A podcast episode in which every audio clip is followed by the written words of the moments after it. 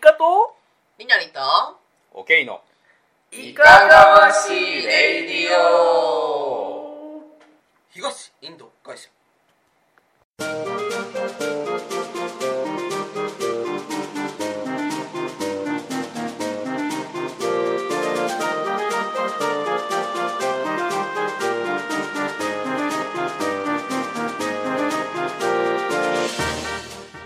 このラジオは私たちの趣味であるボードゲームのことやその他の趣味のことをゆるく語っていくレディオですあレイレイディオ あれなんか FM 感壊れかけてそうな感じの チュチュチュチュチュうちもうんレイディオってわざわざ言いたいのはなんか特徴を捉えたいというか特徴を出したかったからいいんだけどあそうなんやそれを初めて知ったあわ こじゃれたいやんこじゃれたいこじゃれてんねやあラジオに比べてレイディオの方あー壊れかけっていう感じもするよがあーなるほどねわざわざレイディオにしてんねんけ どラジオこんだけやってきて初めて知ったわそれあそう、うあんなんかごめんね いいえさっき説明しといた方がよかったー何年前に何年も前に 8年やってるからね途中で参加した時から 聞いとくべきやったななんでレイディオなの興興味がなかった言ったら断ってたかもしれんやろいやおけいさんもね14回ぐらいから入ったんやったっけそんぐらいやったかな、うんうんうん確かにその頃聞いてて「レイドってこじゃれてるやん」って言ったら「じゃあちょっともう今後出ないわ」ってやめさせてもらいますわってありがとうございましたやろ、始まってない からはい自己紹介どうぞえー、矛盾ってあるよねイカですお深そうはい車には気をつけようりのりです深そう、えあー、そう早そうやなこの後聞いてみようこの後聞いてみよう、はいえー、ほがそになっているおけいさんですあほえもう一回言ってほがそになっているおけいさんですほがそほはいがそはいあの実はこの人は多分2回目な気がするんですが、はい髪の毛が伸び放題になっている状態ううんのことを指す、えー、イオ弁ですねイオベン愛媛の方言でございほうますほうほうほうえー、愛媛県の中ではそういうふうに言うあーどうやらまあ愛媛の中の特に今治の出身なんで、うんまあ、そこでは言ってますね普通に、うんなるほどおかんとかが言ってた「あんたほがそうなっとるけんもうはよ散髪行ってきいや」みたいなほうほう感じやったんで普通に言ってまし たけど、ほがそね うん、なんかね地方の魚の名前みた いなまあこれ自体はね以前のこの自己紹介でも言って使った気がするんでもう2万センチなんですが、うんはいまああの方言の話をねちょっと聞きたいなと思ってうんほがそは全く通じないじゃないですかもう分からんでなんんならほがそってあの語源も全く想像つかないじゃないですか、うん確かにまあ、各皆さんのあの方言の中でちょっとおもれもんないかなと思って、えうん髪の毛が爆発してるってことですねえー、と方言うんほがそはそうですはいほがそはねええその髪の毛が爆発してることっていうすごいうん何やろすごい細かい方言よそにもあるいやそうじゃ ないまあ方言の話をするとすると、うんえーっ、とイカさんからじゃあ俺からうんお伊賀さん兵庫県の出身ですけど明石の人間なんですけど、ええはいうん明石が発祥やって言われてると思われるダボダボ、うん出た強いねんななんかさそうやね強い言葉よねああの青とかボケとかそういう悪口なんですよ、このダボがうんっていうダボって言うけど俺ダボってアホと一緒ぐらい一般やと思っててあええーっ、となんていうのあの悪口ランキングで言悪うと口 悪口の中でもう標準語の悪口やと思っててダあーちょっとした挨拶でも使えるレボベルそうそうそうっていねこのダボがみたい なダダボー誰が言うねんもう小学校の時ダボーって出言って会い頭 にそのこれも俺喋った可能性あるんだけど、うんそのダボハゼっていうハゼのあそれ聞いたことある気がする、うんうんああの釣った時に、はいはい あダボやってなって、うんだから使い物にならんみたいなはいはいあー あ感じの時にダボって役立たず役立たずみたいな意味はいはいはいうはんいだからそういう方言はあの多分俺も5回ぐらい喋ってると思う確かになるほど、うんいや私気に入ってる淡路弁は「べっちゃない」べっべっちちゃゃなないい「べっちゃない」えーはわかるよね、べちょべちょになって ない 大丈夫みたいな意味ああそうあうのん全然あの問題ないようんべべっっちゃないちゃっていうのは問題的な話だねじゃあそうそうそう沖縄弁とかでも「うんあのナンクルナイサー」うとんかはいはいはいはいあるじゃん、そういうのとも一緒ですああなるほどべべっちゃ「べっちゃない」「あべっちゃない」「べっちゃない明石べっちょないや」えーべっちょないべっちょないへえその他なんかべちょべちょ感あ るなこめちゃめちゃランキング争わんでええねんけどこけた時怪我してあ全然ベッドないベッドないみたいえー問題ないことをはい表現する言葉まあ淡路と明石は、まあ、敵対関係みたいなぐらい近いん で言葉は若干似るんですね話全然違うねんけどなんで兵庫県民って各市で仲悪いんあれ仕よ事に孤立してるっていうかそういや神戸の人はとかって言うからそう 姫路はなってもう大体姫路で自分たちを何とかしようとするっいてやいうなんかさ神奈川県民はさあの別にこなんていうの横浜出身じゃなくても横浜っていうっていう説があるやんかうんでも兵庫の人に話聞いたらみんなじゃあ神戸って聞くんかなと思ったら「いや明石」いや「サンダー」とかうんなんかみんな自分のこ固有の土地の名前を言うのよねあー一時期ありました神戸って言ってた時代神戸のあたりって言ってた時代はありましたけどあどっかからいつの間にか孤立っていうかもう自分の地域を大事にするようになってきてへーう ーんけどまあ明石は言いにくいやつもあるけどねこう泉さんの関係でまあいいか その辺はいいか、うんツイッターで有名なやつね、うんはいはいはいはいというわけでまあそんな方言の話でしたがりのりさんは、こはい交通ルールの話ですいかやああ不の安 K さんと今日一緒にあの散歩してて子供を連れて、うんそしたらなんか車がねうんあのー黒いなんかでかい車がいたんですけど、 いたうん、うんでそその車からなんか声が漏れてくるんよねえ何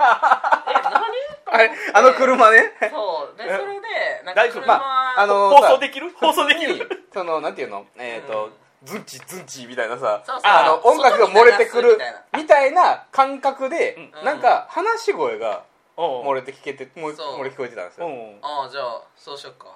うんみたいな、うん これ明らかに電話してる声やなってああそうだからえ多分間違えてその電話してる声を外に出してるあだから Bluetooth かなんかに繋がっちゃってたんうんそうで多分、本当だったら中にだけ向けて中のスピーカーだけうん多分反応するはずが、まあなんでか分からんけどその車乗ってる人の声が車の外にめちゃめちゃスピーカーで出さだれしてた っかりしっかりうんしかもなんおか分ちょっかっとたってなんかなんか聞こえてくるなと思って見たら腕組みしてるおじさんがそう信号待ちしてね車の中乗ってるおじさんがねうーん6000万でとか言ってさ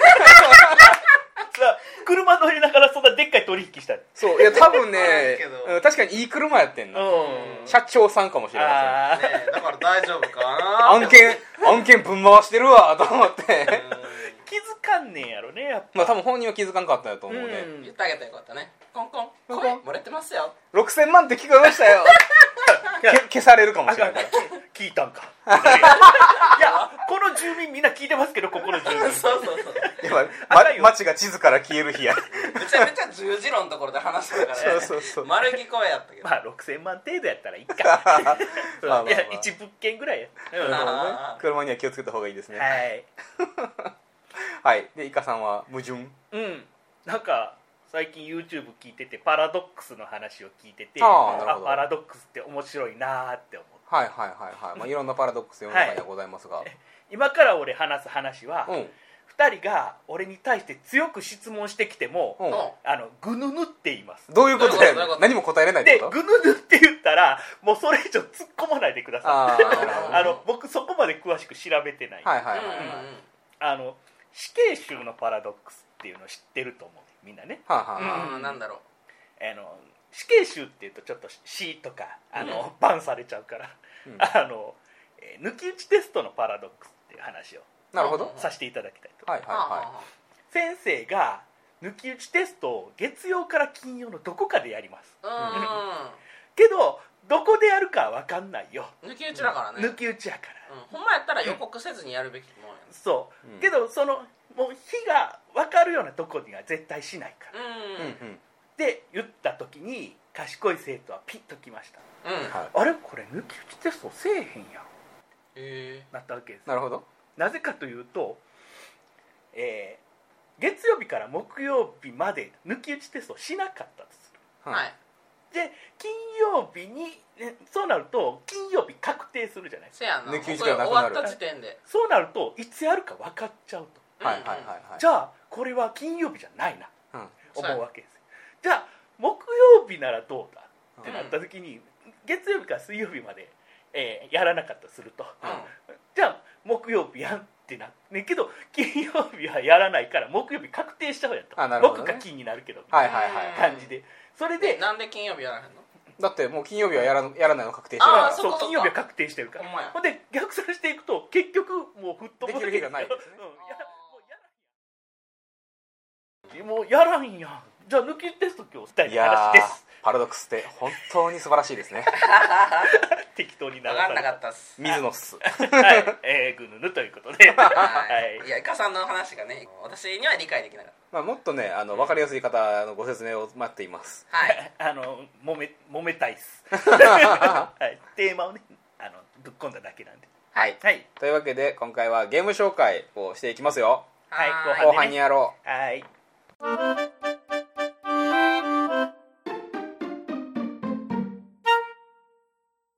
後半は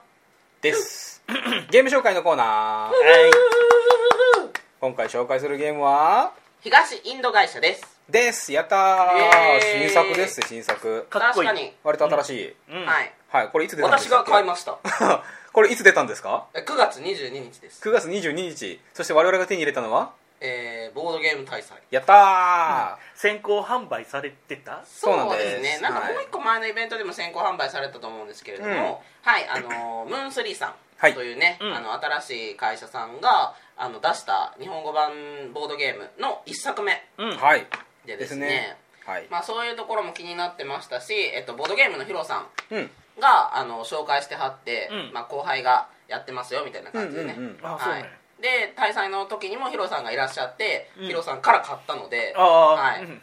あのーリスペクト、 これはあの面白いゲームだろうとなるほどいう確証を持って、 うんまあ、買い大した祭でもね実際にコンポーネントが展示、うんあの見えるようにされてたんですけど、うん値段の割にコンポーネントが多い多い、うんそうやねめちゃめちゃ豪華でもうす最近やっぱりこれぐらいコンポーネントだったらマジで1万円するからそうで盤面も綺麗やし、うん、っんていうところでゲームの紹介をしていきましょう、はいはいまず作者は誰だ、えーパスカル・リブローさんですはあリプロはいちょっと不勉強なもので存じ上げませんでしたうんはい、でボードゲームを見るともう一個だけあのなんだっけ、えー、と別のゲーム、はいえーが、えー、と紹介されてるだけでうーん、えー、とあまり多作な方ではまだない新進気鋭やかもしれません、うんんでアートマークは、えーギオーム・タベルニエさん何を食べんねんはうんタベルニエ見栄を食べてます神神かっなてこと こと神ですねこれははいという形で、まあ、東インド会社という実在する歴史上に存在する、はいえー会社の名前を、まあえー、と持ってきているゲーム名うんでですね、うんうんまあえー、とこれは要するにインド、まあ、アジアとヨーロッパのは間の貿易というのをテーマにしたゲームとなっております、うんうんというわけで、まあ、ゲームのなんていうんですかねフレーバーテキストはい読んじゃおっかなあいいですね19世紀4つの海運会社が海を支配していた、うん彼らは競い合うように遠く東方の地で買い付けたお宝を西欧諸国へと運んだ、うんお茶香辛料コーヒーそしてシルク、うんこれらの商品はヨーロッパで非常に人気が高くその価格は需要と供給に基づいて変動していた、うんはいというふうな、えーストーリーとなっております、うんうんうんなるほどはいまああのーゲームの、ね、概要をここに実はもう書いてます、うん要は安く買って高く売るうんうんということをやりつつ、えー株ですね株を使ってお金を稼いでいくそして一番最後にお金がかん、えー、とたくさん持っていた人が勝ちとうんいうふうなシンプルなゲームでございますまあはい昔からあるね東インド会社っていうのはね、まあ、この時代のところにもボードに書いてますけど、なんか1700年から1900年はいの話なんですよねこのゲーム自体は、うんうんうんうんでこれ東インド会社っていうのもなんかイギリス東インド会社とか、オランダ東インド会社とか両方の国の名前が2つついてるっていうねあとうねん西インド会社もありますよ西インド会社なんですね そうなんか面白い感じなんですけどまあでも株式のねなんか貿易とかの、まあなんか最初みたいな感じで、んうんこう歴史ある会社ですねはい、でゲームとしては、えー、と株そして、えー、といわゆるロンデルうんによる、まあ、アクション選択ですね、うんうんを行っていきながら5ラウンドをやって、えーお金を稼いでいこうというふうなゲームでございます、はいじゃあゲームの流れを説明していきましょうおうはい、ゲームはですね、えー、とまず、え1ラウンドが6つのフェーズに分かれていますはーいおそしてそれを、え5ラウンドやって、えー勝者が決定していくというふうになっています、うんえー、と一番最初のフェーズはですね、えーしえー代理人、えー配置フェーズうんとなっています、うんうんこれがまあ各、えー、とプレイヤーに渡された、まあ、3人のワーカーですね、はい代理人というのがいまして、うんまあ、これを、えー自分たちを支援してくれるパトロンのところに、えー置くワーカープレイスのような形で置きますと、うんえーそこにある効果が発揮されるというふうな形になってます、うんうんうんでそこにえーある効果というのは例えば船を購入する、まあ、よりねあの速い船を買うとかよりたくさん積めるような船を買うはいみたいな能力であったりとか、うんそうですねはい、あるいは香辛料を売るときにちょっとだけ高く売れますよ、うんっていう風な形の能力を持っている、えー人だったりとか、うんまあ、いろんな、えー効果があったりします、うんそして、えー最初のラウンドだけはワーカープレイスメントよろしくこの人っつって置きに行くんですけど、うん2ラウンド目以降は、えーそのなんていうんですかね、まあわえー輪のような形、うんあの輪っかの形でそのキャラクターパトロンが配置されているので、うんはいえー一歩隣までしか行けませんよっていう、はいえー形になってます、うん同じところで止まられへんのやったっけ同じとこは行けるいける、はい同じところか左右そうなのでまあ変則ロンデルというふうな形に呼ぶべきなのか若プレイ変則若プレイと呼ぶべきなのかって感じですけど、うんなるほどはいまあ、その代理人をどう動かすかっていうのがまずこの、えー最初のフェーズ、うんえー代理人配置フェーズとなっております、うんはいで、えーここで効果を発揮して、まあ、船を買ったりだとかいろんな効果を得た後、うんえー2つ目の B、えー証券取引フェーズに入ります、これは、えー要は株を買うフェーズですはいもうお金が許す限うり、んえー自分も含めた4人最大4人のプレイヤーうの各会社の株を買い付けることができます、んなるほどはい、各プレイヤーは必ず自分の会社の株っていうのを最初から2枚持ってます、うんで、まあえー、とこれが最終的に株の価値っていうのが高まっていって、うんえー持っている株の、えー枚数かけるその株の価値っていうのがそのまま点数につながっていくことになるわけだっでてす最が初さ4金ぐらいしかないのに最終的にはその1枚あたり株券が21金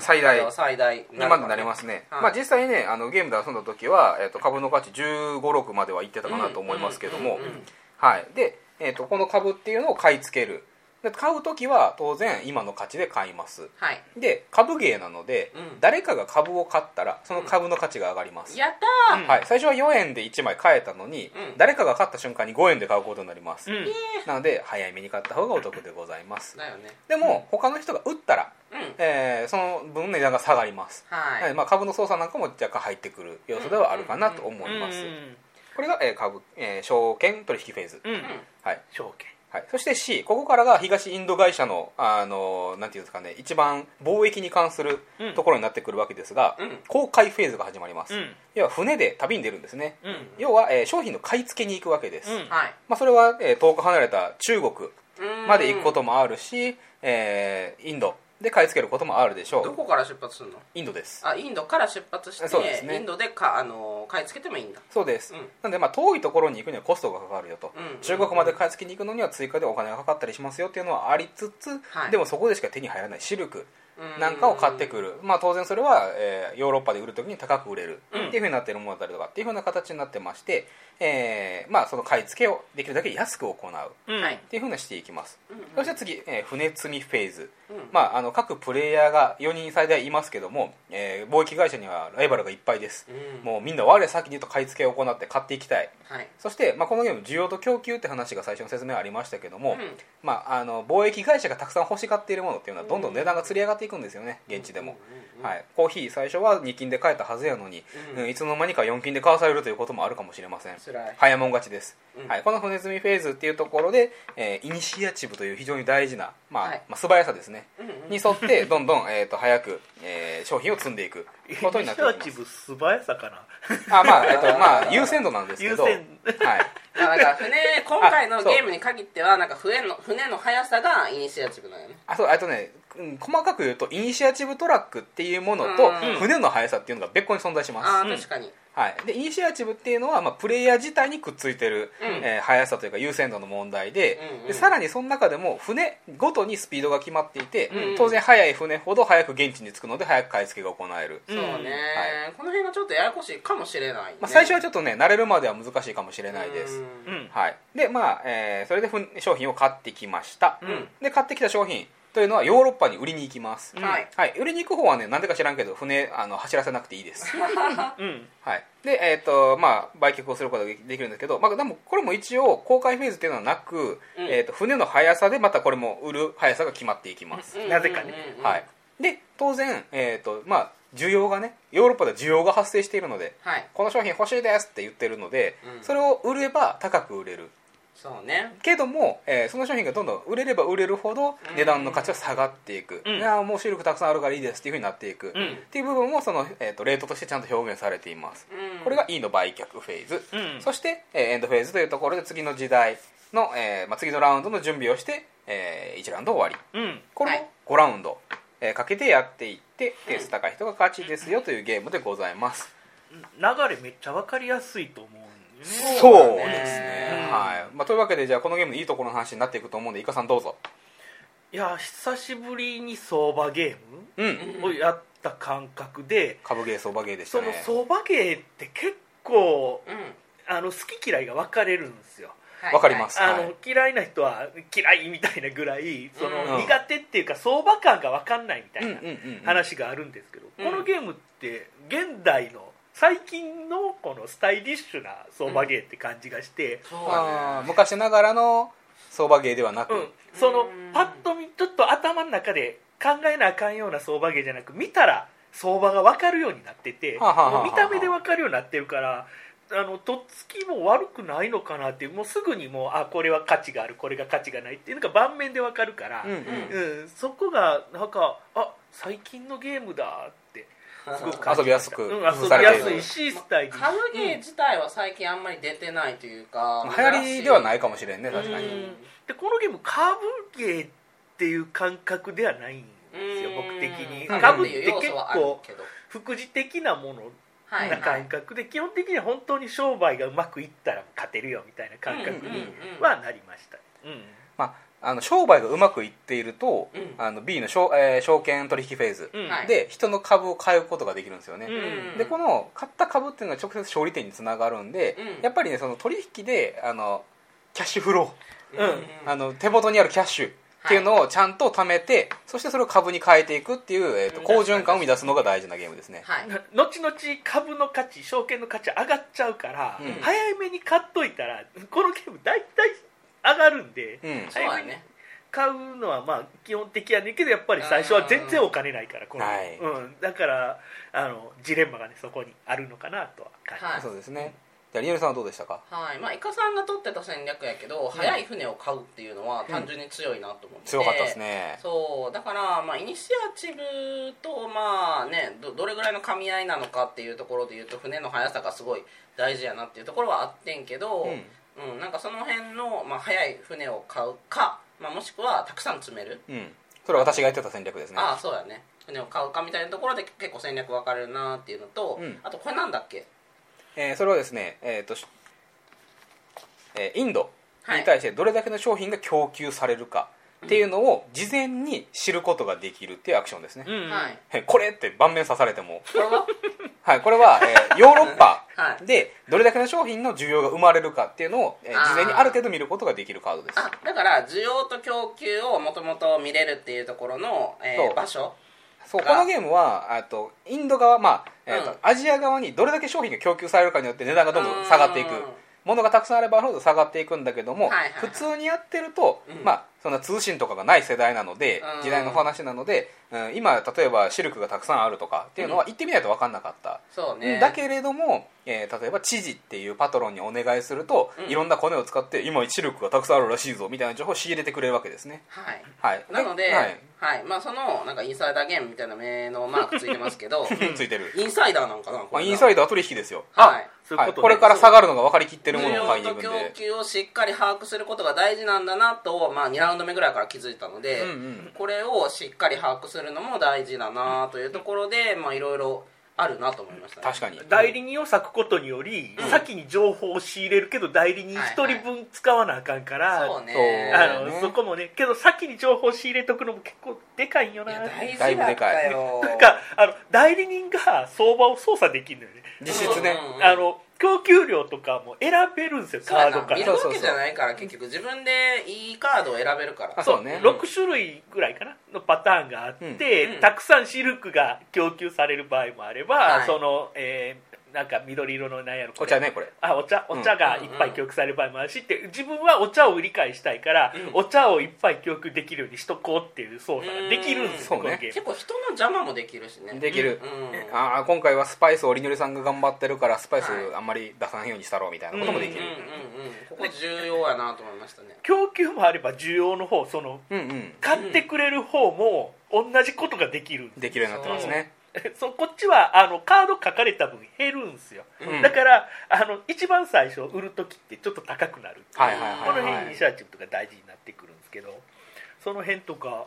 なんかしっかり作られてるよねあの、うん相場を結構じっくり操作できるというかうんしっかり操作できるっていうのは、これも新しいなと思いました確かにうん確かにうんはいで私がいいなと思ったところなんですけどはいルールとフレーバーの一致がね素晴らしいですうんあーうんそうそうそう分かりやすかっわたかそうまあ特にこのあの、えー先ほど言った、えー需要と供給の部分うんですね、まあその、えーアルジア側でたくさん供給されると値段が下がっていくうんよヨーロッパ側で需要が増えていくと値段が上がっていくよっていうところ、うんここで、まあ、さっきリュウさんが言ったその需要カード供給カードっていうのをまあはい見て操作して、っていうことが起こって、うんうんうんここってルールで書くと非常にややこしい書書き方をせざるを得ない内容ではあるんですけど、うんでもフレーバーにめっちゃ一致してるんですよ、うんさっき私がパトロンにお願いしてうんあの一人だけが見ることができるようになったっていう風なアクションですよとか、うんっていう風にその、えーフレーバー的にこういう意味があるアクションなんだよっていうのがすごく分かりやすくついているので、確かにまあ、ルール説明の時にちゃんとそれを補足してあげながら言ってあげると、うんえーみんなの頭にすごい入りやすい入りやすいそうもうね場所の把握はすごいすぐに分かりましたね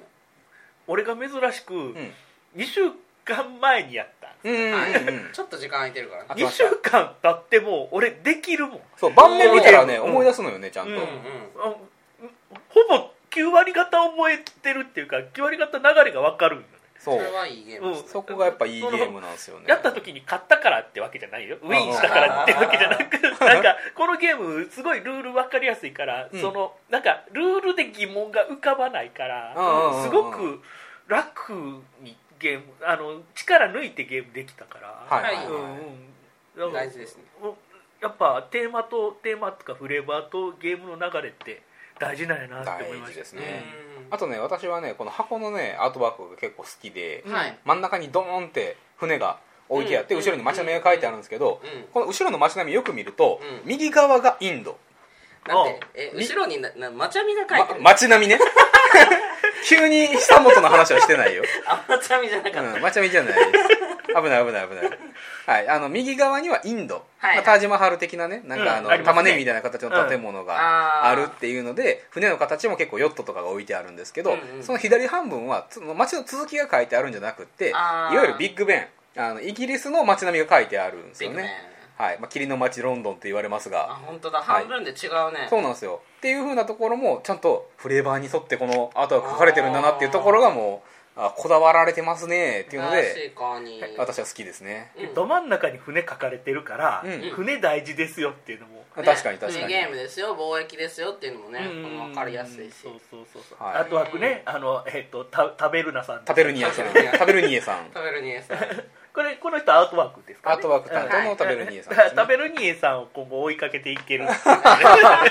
タベルニエ追いかけやうすいん、絵がねすごいいい雰囲気なんですよねやっぱり絵大事ですねはいなんかというところが私は気に入ったところでしたがこの辺の変則ロンデルどうなんだろうねなんかあどうのとあんはまり縛りはないなと思ったそのなんうんうんかそこを自分のとこにも行けるし右と左に行けんねんけど結局5個しかないから、うんその3つのワーカーあればなんか結局どこでも行けるなという感じはあるあったかな結構困りはしないけれども、うん逆にその3人をちょっとばらけさしとかんと、うん困るくっついてたら困るかそ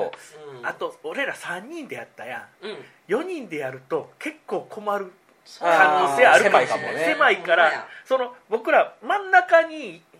あの1ラウンドかけて代理に置いとくとどこにでも行けるっていう、うんど真ん中のとこ使わなかったじゃないです使かわな使かわっなかったたここ多分4人になるとその使うワ必要が出ッるカから、ね、ーがかぶるとその度に1金払わなあかんっていうルールがあるじゃないそうねそう若プレの他の人が踏んでるとこ触りに行ったら、うんえー、とその人のお金渡さなきゃいけないルールがありますそねうな4人になるとちょっとこう狭くなるのかなってまた確かにゲーム感変わるかもしれないだから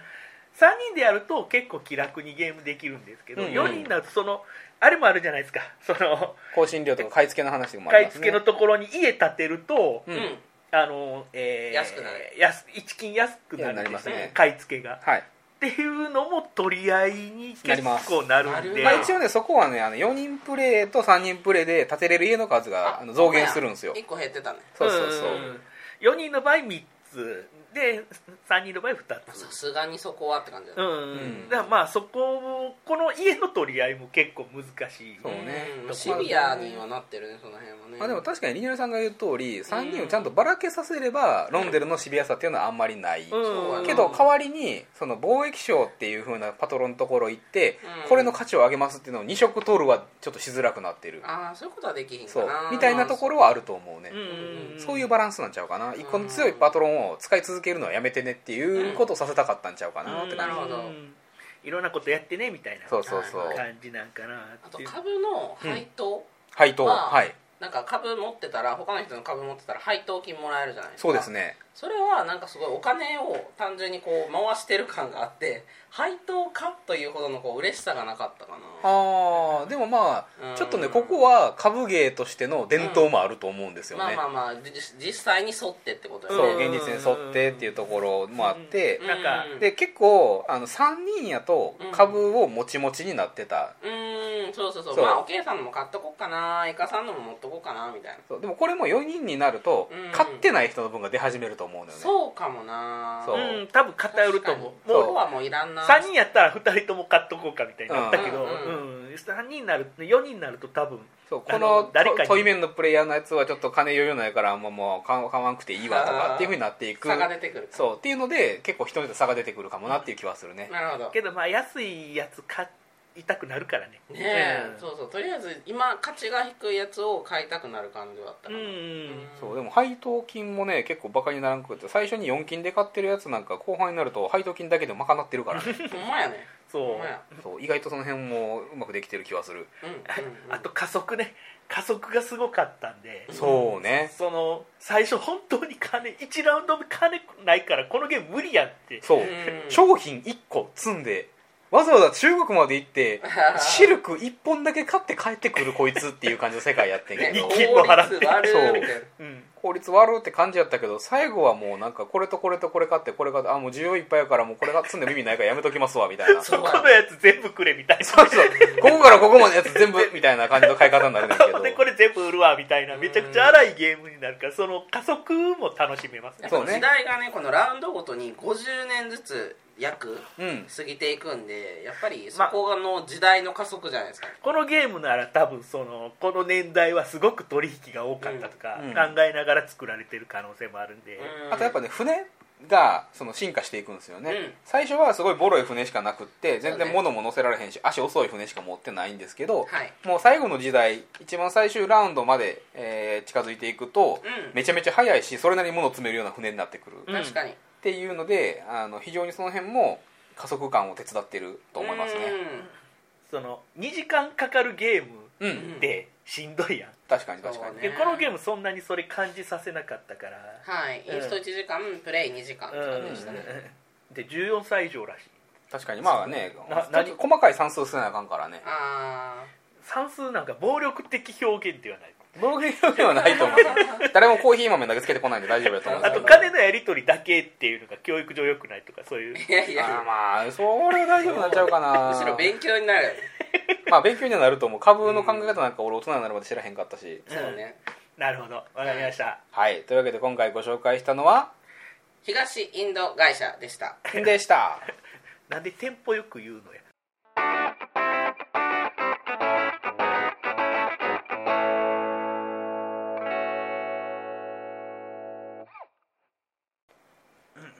エンディングの回のお知らせエンディングの回のお知らせということはエンディングが始ま らないですか えじゃあ今からエンディングですはいエンディングですは今回ボドタのコーナーはお休みでございますうんはいそして告知があります いやしゃー地獄から這い上がってきたぜなんだそうからいうテンション やべついていけん地獄系苦手なよあの普段あんまりやることないんであそねうなんはいというわけで告知でございますが、はいもうねあのこの時期にやる告知で言えばこれしかないですようゲームマーケットあーでございますゲームマーケットいいややー地獄から這い上がってきたぜだから地獄系苦手やねんって何なんそれわからんテンション何トゥーヤングトゥーダイのテンションで喋りましたは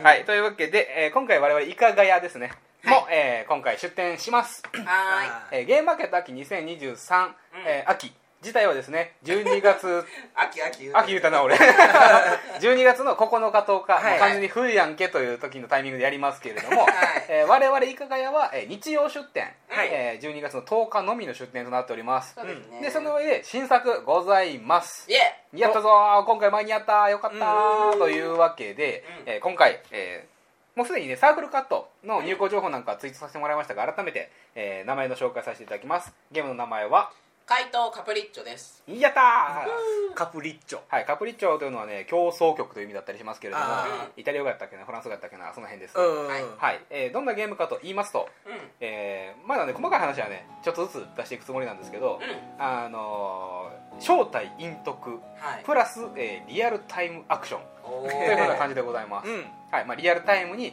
ドタバタとアクションをしながら、うんえー正体隠匿、うんまあ、殺人犯と、えー怪盗というふうに分かれまして、うんまあ、怪盗たちの中に殺人犯が1人混ざっているのでそれを当てましょうというふうなことをやっていくゲームでございます、うんはい、でプレイ人数、えー今のところですねもう書いてますけども4人から8人で考えております、そして時間はおよそ30分程度で決着がつくことになってますけれども、まあ、あの満足するまでやってもらっても構いませんし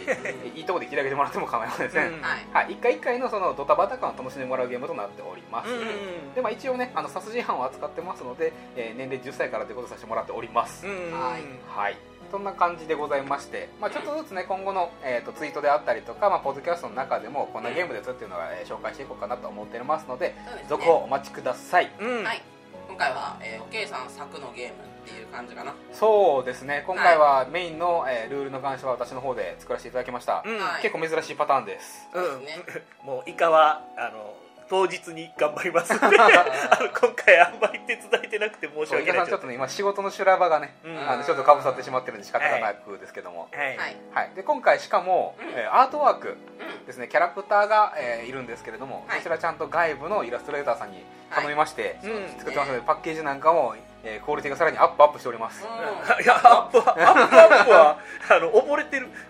はいいやなんでめちゃくちゃ可愛いんでねその辺もあの、うんぜひご期待くださいというところで、はいんよろしくお願いいたします、はーいではエンディングメッセージですこのラジオは iTunes にも登録されていますポッドキャストでイカと調べると出てきますので購読していただけると大変便利ですまたご意見やご感想はブログに掲載している G メールにご連絡いただくか X アカウント IKRAJI 宛てにいただければ大変嬉しいです X の言い方 X にも慣れてきましたねのやってきましたはい私はいまだにツイ X で X で RP, ポストしてください X ポストしてそれをリポストしてください RP がパッと分かんなくて RT が RP に変わったんやなあーそうだねリツイートがね、うん RT がリポストに変わりましてうん、もうどうしてもねまだミスデーとしてはリあのロールプレイと呼んでしまうわけです確けかれにどはもい、うん RP はねなんかねはい、はいというわけで今回のお相手はイカとみのりと OK でしたイイカがー